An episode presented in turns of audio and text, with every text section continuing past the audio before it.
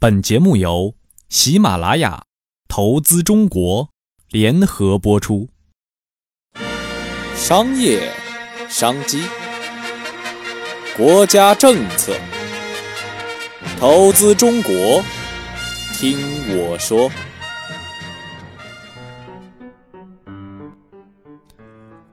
Hello，听众朋友们，大家好，又到了我们投资中国的时间了，我是主播悠然。上期节目里啊，我们谈到这个大头儿子家到底有多少钱，结果是让我们大吃一惊啊！哎，这不啊，我们这儿又有一位又有能力又有时间的小伙伴，帮我们算了一下这郭靖追黄蓉的时候花销多少。今天呢，就让大家跟着悠然我一起去看一看这最新的计算结果吧。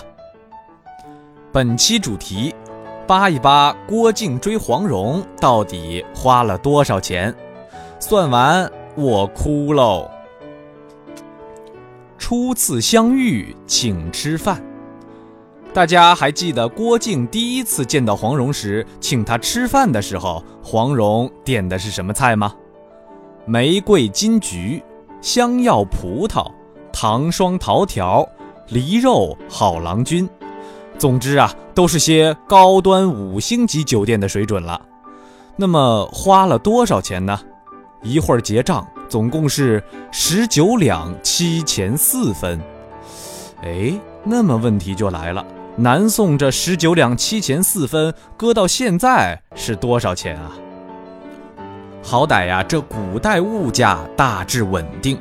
我们先来看看其他文学作品里银子的价值大概是个什么情况。《红楼梦》里算是中产阶级的刘姥姥，看到贾府上下一餐螃蟹花了二十四两银子，感叹说：“小户人家可以过一年喽。”《明史》里记载，七品知县一年的正当俸禄就是基本工资，只有四十五两银子。射雕里，郭靖请黄蓉吃了一顿饭，就花了十九两银子，土豪属性啊，已经是暴露无遗喽。哎，让我们再细算一下，根据《宋史识货志》里提到的，宋代一两金子合约三十七点三克，按照一两金子换十二两银子计算。十九点七四两银子折合一点六四五两黄金，折合六十一点三五八五克。今天呢，挂牌金价是二百三十四块钱，也就是说，这顿饭啊，总共花了一万四千三百五十七块人民币。而且，南宋的白银储量啊较少，银价是不断的上涨啊。这顿饭少则一万五，多则两三万。那是妥妥的哦，可人家郭靖啊，可是眼睛都没眨一下呀，难怪呀，这黄蓉一下子就被感动得一塌糊涂啊！如果现在有个男人肯花这个数请我，那我……哎，等等，好像好像我也是个男的，是吧？二，貂皮大衣送温暖。两人在五星级酒店吃了饭，出得店来，朔风扑面。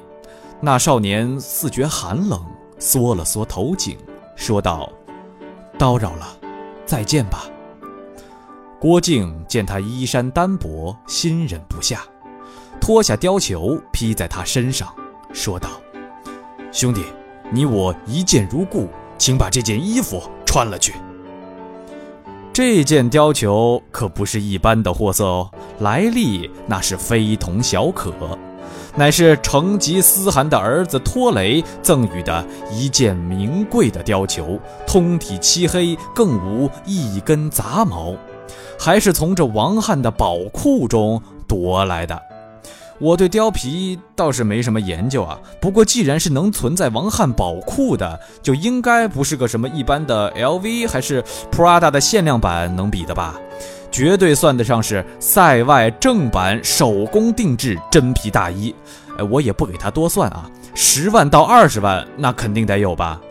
穿上这样的貂皮大衣，这心里能不暖和吗？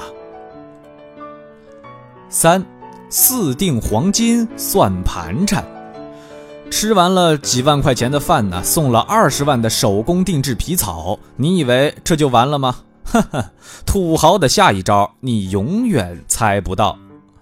这郭靖啊，不仅送了黄蓉塞外正版手工定制真皮大衣，还从身上仅剩下的八锭黄金中取出四锭，放在貂裘的袋中。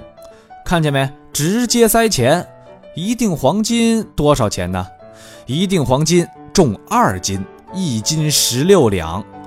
哎，我刚才说了吧，这一两合约三十七点三克，黄金的挂牌价是二百三十四人民币。咱这粗略一算，四锭黄金的盘缠大概是一百一十万人民币呀！我觉得任何一个女人啊，不，就算是男人也要哭了吧？这要是一般的妹子，这早就被郭靖拿下了。不过这黄蓉到底是见过大场面的白富美，虽说动了心，总算还能是 hold 得住。那少年也不道谢，披了貂裘。飘然而去。四，宝马俘获少女心。哎，别急，这郭大侠呀，还没放大招呢。见黄蓉飘然而去，郭靖心想：哎，我都这么大诚意了，你还不就范？行，看你能撑多久。下血本送宝马。各位看官注意喽，这里的宝马可不是随随便便大街上跑的 BMW，这可是真宝马，汗血宝马。汗血宝马的价值啊，还真不好说。好在有对比，《神雕侠侣》中蒙古皇帝蒙哥坐骑飞云追也是天下无二，和汗血宝马不相上下。当时呢，蒙古是世界第一强国，想灭谁就灭谁，可比现在的美国牛多了。蒙古皇帝的座驾，那就是美国总统的陆军一号啊！陆军一号值多少钱？查了一下，六百万美金。而且不光是钱的事儿哦，这东西有钱你可也买不到。也就是说。郭靖送给黄蓉的汗血宝马，搁到现在，那至少是价值千万的全球限量版阿斯顿马丁级的小红马。此时此刻，黄蓉的心理防线彻底崩溃，大出意外，不禁愕然，心中感激难以自已，忽然伏在桌上，呜呜咽咽地哭了起来。从此。郭家是婆家喽。听到这里啊，大家也该明白了，这《射雕》讲的其实就是和土财主爹爹赌气的白富美，没带卡、没带取款机就赌气离家出走了。